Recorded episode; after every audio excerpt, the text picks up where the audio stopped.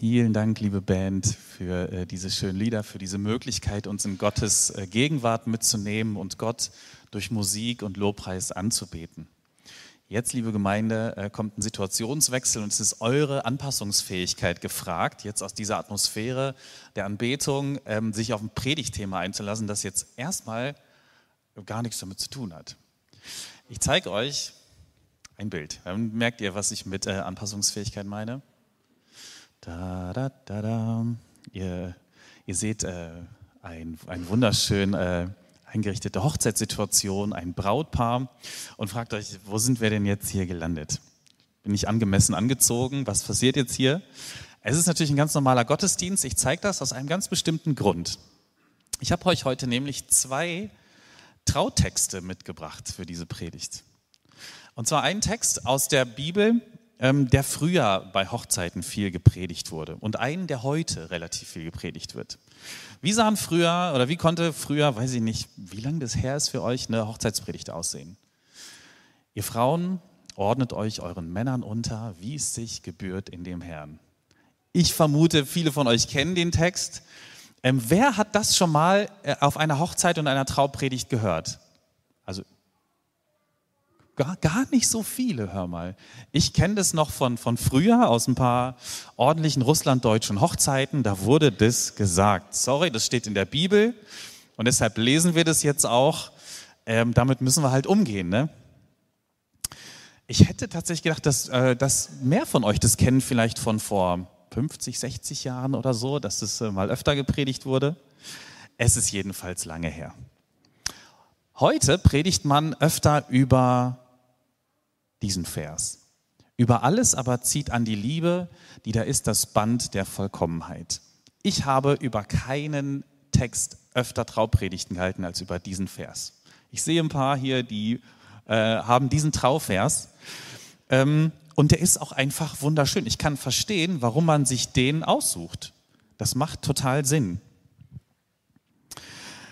Das Spannende ist jetzt, beide Texte, die ich euch jetzt gerade oder die Ausschnitte, die ich euch vorgelesen habe, ähm, stehen in der Bibel auf ein und derselben Seite.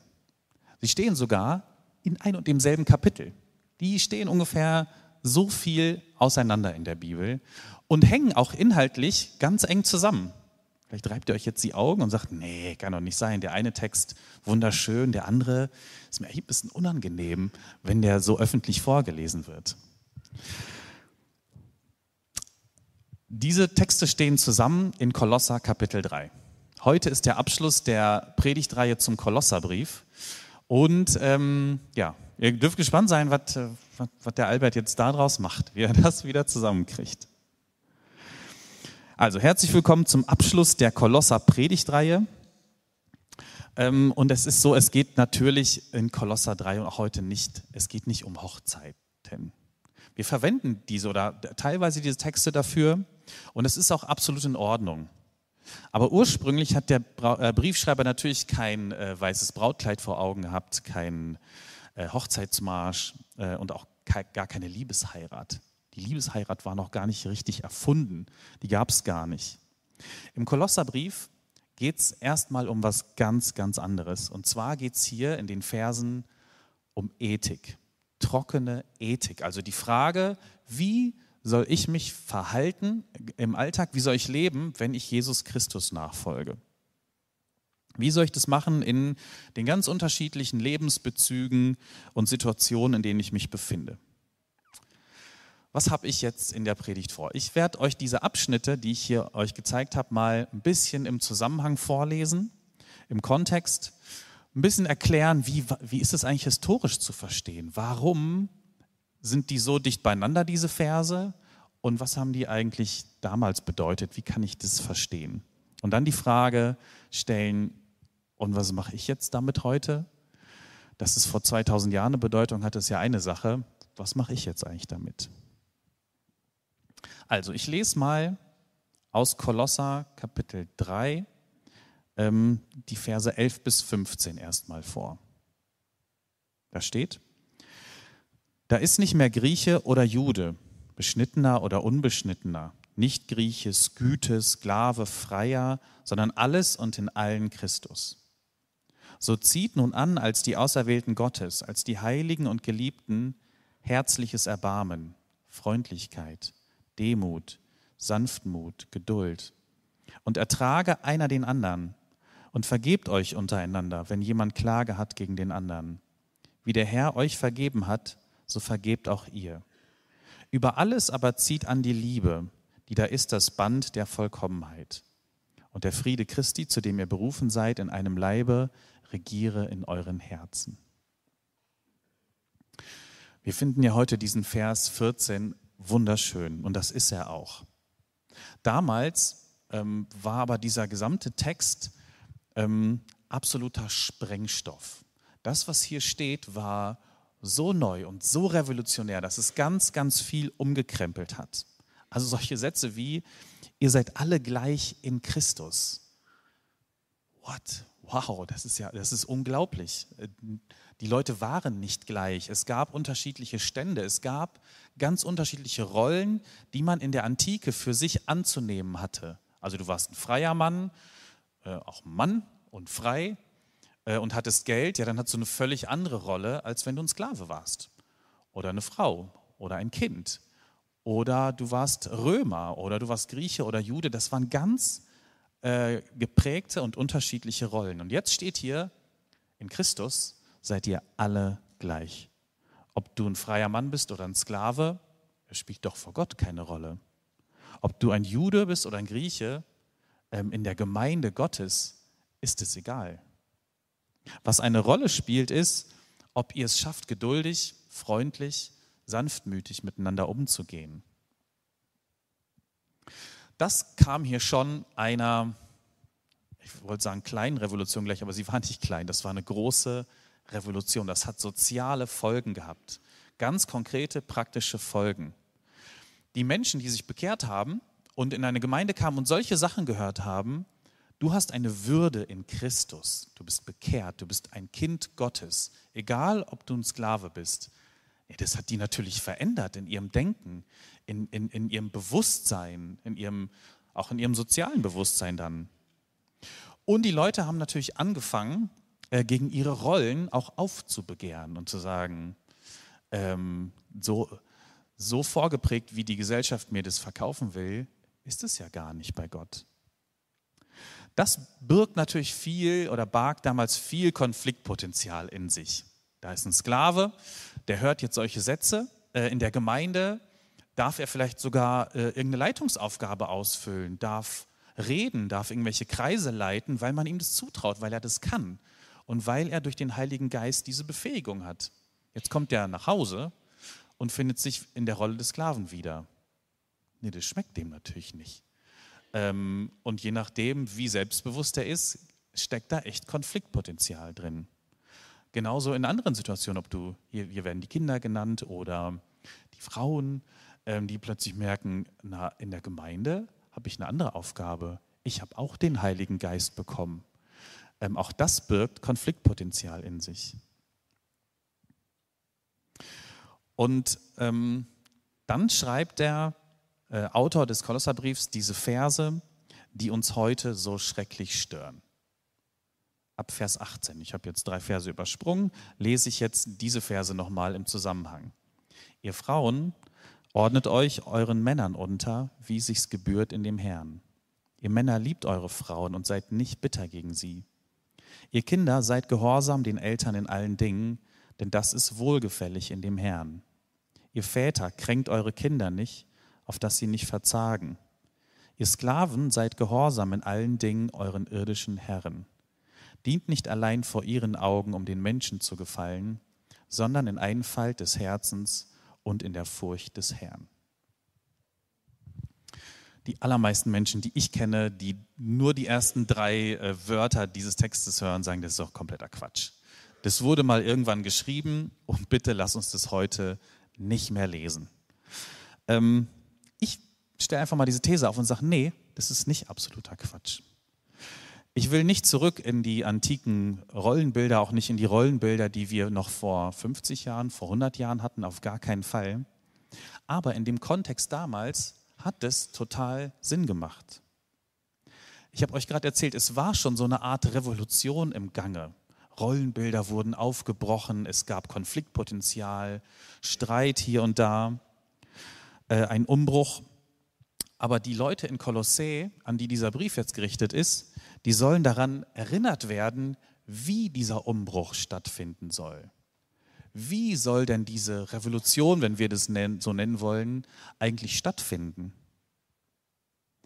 Und der Autor von diesem Text sagt, auf die Christusart. Wir folgen doch Christus nach. Ähm, wir folgen doch nicht Che Guevara nach. Den gab es natürlich noch nicht. Aber äh, Revolution oder Umbruch, das bedeutet für uns etwas. Ähm, und zwar, dass wir es nicht gewaltsam machen, brachial, schnell, mit, mit Streit. Das Mittel der Wahl soll nicht Gewalt sein. Jesus selber war ja mit ganz vielem nicht einverstanden um ihn drum herum. Jesus hat ja nicht einfach alles geschluckt. Jesus hat die Welt um ihn herum ganz konkret verändert, hat Fragen gestellt, die Leute provoziert haben. Aber er hat auch zum Beispiel den Kaiser akzeptiert, hat gesagt, es gibt den römischen Kaiser, dem zahle ich meine Steuern, das ist okay. Er hat auch jüdische Autoritäten akzeptiert. Ähm, er hat in dem System, an dem Ort gelebt, wo er hingestellt war. Äh, und man hat ihn sogar direkt gefragt, du Jesus, ähm, kannst du nicht einen Aufstand anführen? Sei unser Führer, wir folgen dir nach, wir kämpfen für dich und mit dir. Und Jesus hat das verneint, abgelehnt. Er hat sich, so komisch das für unsere Ohren heute klingt, untergeordnet, hat sich zurückgenommen, hat gesagt, nee, das ist nicht mein Weg. Ja, das Evangelium äh, ist sozialer Sprengstoff, definitiv. Es kann alles verändern. Aber der Weg, wie wir das machen, ist wichtig.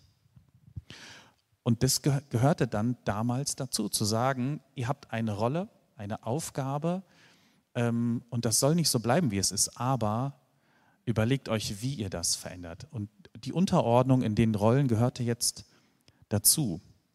Es, viele von euch stört es wahrscheinlich immer noch und so, so innerlich gibt es so einen äh, Drang zu sagen, nee, nee, nee, nee, das kann nicht sein.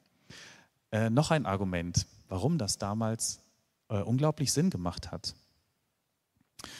Frauen, Kinder, Sklaven werden hier in diesem Text zu moralischen Subjekten. Das ist jetzt ein bisschen äh, theoretisch und philosophisch gesagt, aber was das bedeutet ist, die dürfen, äh, ihnen wird zugetraut, selber äh, eine moralische Entscheidung zu treffen. Und das war neu. Das gab es so nicht ein Sklave war, äh, hatte moralisch nichts zu äh, entscheiden und eine Frau auch nicht. Das hat der Mann gemacht, ähm, wie man sich verhalten soll. Die hatten einfach ihre Rolle und die sollte ausgelebt werden. Und hier ste steckt indirekt drin, nee, nee, nee, nee, nee. Ihr seid ähm, ihr erfüllt vom Heiligen Geist, das heißt, ihr könnt selber Entscheidungen treffen. Und ich möchte, dass ihr freiwillig entscheidet, euch an diesen Stellen zurückzunehmen, damit ihr andere mitnehmen und verändern könnt auf eine andere Art und Weise. Das finde ich tatsächlich ganz, ganz faszinierend. Es gibt immer noch diese äh, Pille, die man schlucken muss, zu sagen, ach, man muss sich manchmal zurücknehmen, das ist manchmal angebracht oder hilfreich für einen bestimmten Zweck. Damit müssen wir halt umgehen. Das ist, glaube ich, aber heute immer noch so. Es gibt ähm, um den äh, Begriff nochmal zu nennen, wie man das Ganze beschreibt. Man sagt, das ist eine Art, ähm, wie sage ich das, es ist eine revolutionäre Unterordnung. Das ist so der theologische Begriff dafür, ähm, dass dieses Konzept nicht ist, seid einfach konservativ, verändert die Gesellschaft nicht. Das ist gar nicht gemeint. Ähm, es darf sich alles ändern. Es darf diese Revolution geben, aber äh, der Weg ist eben ein ganz bestimmter. Das war jetzt alles vielleicht ein bisschen theoretisch für einige. Ähm, für Leute, die gerne solche Erklärungen hören oder solche Ansätze, ist es spannend. Äh, und die sagen mehr davon. Andere, die sagen ja, äh, was mache ich denn jetzt heute damit? Ich 2022. Was bedeutet das eigentlich? Wir leben ja in keiner Ständegesellschaft mehr. Ah, das kommt gleich. Äh, wir leben ja in keiner Ständegesellschaft mehr. Ähm, wir versuchen, Partnerschaften auf Augenhöhe zu leben. Natürlich sind wir gleichberechtigt. Wir versuchen äh, auf der Arbeit auch äh, oft Hierarchien irgendwie aufzubrechen und miteinander Dinge zu machen, statt einfach zu bestimmen. Das Patriarchat bestimmt uns schon lange nicht mehr, so wie noch vor 100 oder vor 500 Jahren. Es ist nicht ganz leicht totzukriegen, aber es weicht anderen Gesellschaftsformen. Ich predige aber jetzt zu Menschen, zu euch, die im Großen und Ganzen frei und gleichberechtigt leben können. Also was genau mache ich jetzt mit diesem Konzept der revolutionären Unterordnung, mit diesen Ideen, die hier im Kolosserbrief stehen? Ich schlage vor, das hier als, äh, als kleine Formel mitzunehmen. Wie kann ich denn im Alltag leben? Ich würde die christliche Ethik als sanft und stark bezeichnen. Sanft und stark, beides steckt da drin. Christliche Ethik ist ganz sanft. Ähm, ihr habt, ihr habt, wir haben es gehört in dem Text, seid freundlich zueinander, habt Geduld, ähm, habt herzliches Erbarmen, steht da, Demut, die Bereitschaft, jemand anders zu vergeben. Habt diese sanfte Seite in euch, zeigt sie. Aber ähm, bitte auch nicht einfach nur lieb und nett und einfach alles runterschlucken.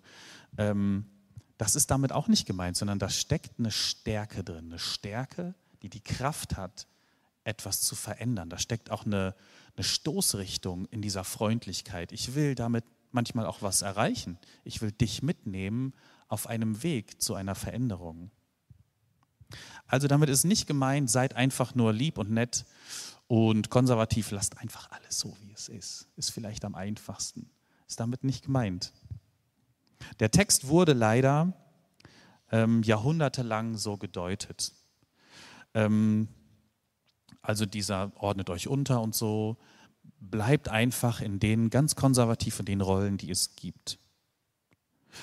Ähm, in der Interpretation äh, ist es so, dass man gesagt hat, damals bei den ersten Christen hat man Jesus Christus ganz, ganz früh erwartet, dass er wiederkommt. Vielleicht, solange ihr lebt, kommt er wieder. Ähm, ihr braucht euch gar nicht darum zu kümmern, wie sich die Gesellschaft verändert. Jesus kommt wieder und nimmt uns alle wieder mit. Als es nicht passiert ist, ähm, so ist die Theorie, haben die ersten Christen sich gesagt, naja, dann, wenn Jesus jetzt doch nicht wiederkommt, dann müssen wir eben in dieser Welt leben lernen. Oh, und das machen wir so, dass wir uns einfach den Gegebenheiten anpassen. Fertig. Ähm, eine Ethik hat Jesus gar nicht wirklich hinterlassen. Er hat nur offensichtlich vergessen, uns abzuholen. Aber das ist das ist absoluter Quatsch. Es stimmt nicht. Christen sind nicht an der Bushaltestelle vergessen worden. Und Jesus ähm, hat auch nicht vergessen, uns eine Ethik zu hinterlassen, sondern er hat uns eine ganz bestimmte Ethik hinterlassen, die etwas verändert und gleichzeitig freundlich ist. Es geht beides. Und das ist so die Herausforderung, finde ich, auch heute für unseren Alltag. Äh, in der Situation, in der wir stehen, genau das zu üben. Dazu habe ich noch einen zweiten Punkt für heute, äh, den wir mitnehmen können. Schätze deinen Ort, deine Beziehung und deine Situation. Also wenn gesagt wird, wenn du es damals vor 2000 Jahren, wenn du Sklave bist, dann bleib da, versuch dich einzufügen und auf eine andere Art deinen Herren mitzunehmen und vielleicht bekehrt er sich auch äh, und ihr teilt es irgendwann miteinander. Und das ist übrigens historisch gesehen äh, tausendfach passiert damals. Das hat funktioniert. Deshalb auch für uns heute, ähm, schätze deinen Ort, in dem du gerade bist, deine Beziehung, deine Situation. Manchmal ist da einfach Standhaftigkeit gefragt äh, und aushalten. Manchmal auch Unterordnung, sich zurücknehmen, damit etwas Neues passieren kann, damit Vergebung entstehen kann, damit Frieden äh, entstehen kann. Es gibt so die Tendenz in den letzten weiß ich nicht, 20, 30, 40 Jahren immer stärker, ähm, dass ich als Individuum eigentlich nur allein zähle und aus schwierigen Situationen einfach immer rausgehe, rausfliehe, aus welchen Gründen auch immer. Ich glaube, Gott sagt uns schon, nee, der Normalfall ist, bleib, schätze das, was du hast und guck, was du dort ähm, ändern kannst. Sei treu, sei sanft, sei freundlich und sei stark. Wenn es etwas zu verändern gibt, dann drück dich nicht, mach es, auch wenn es anstrengend ist oder du Angst davor hast. Das ist ähm, das Konzept der revolutionären Unterordnung und was das vielleicht mit mir und mit unserem Alltag zu tun haben könnte. Und das möchte ich euch heute mitgeben. Seid sanft, seid stark, schätzt das, was ihr habt. Amen.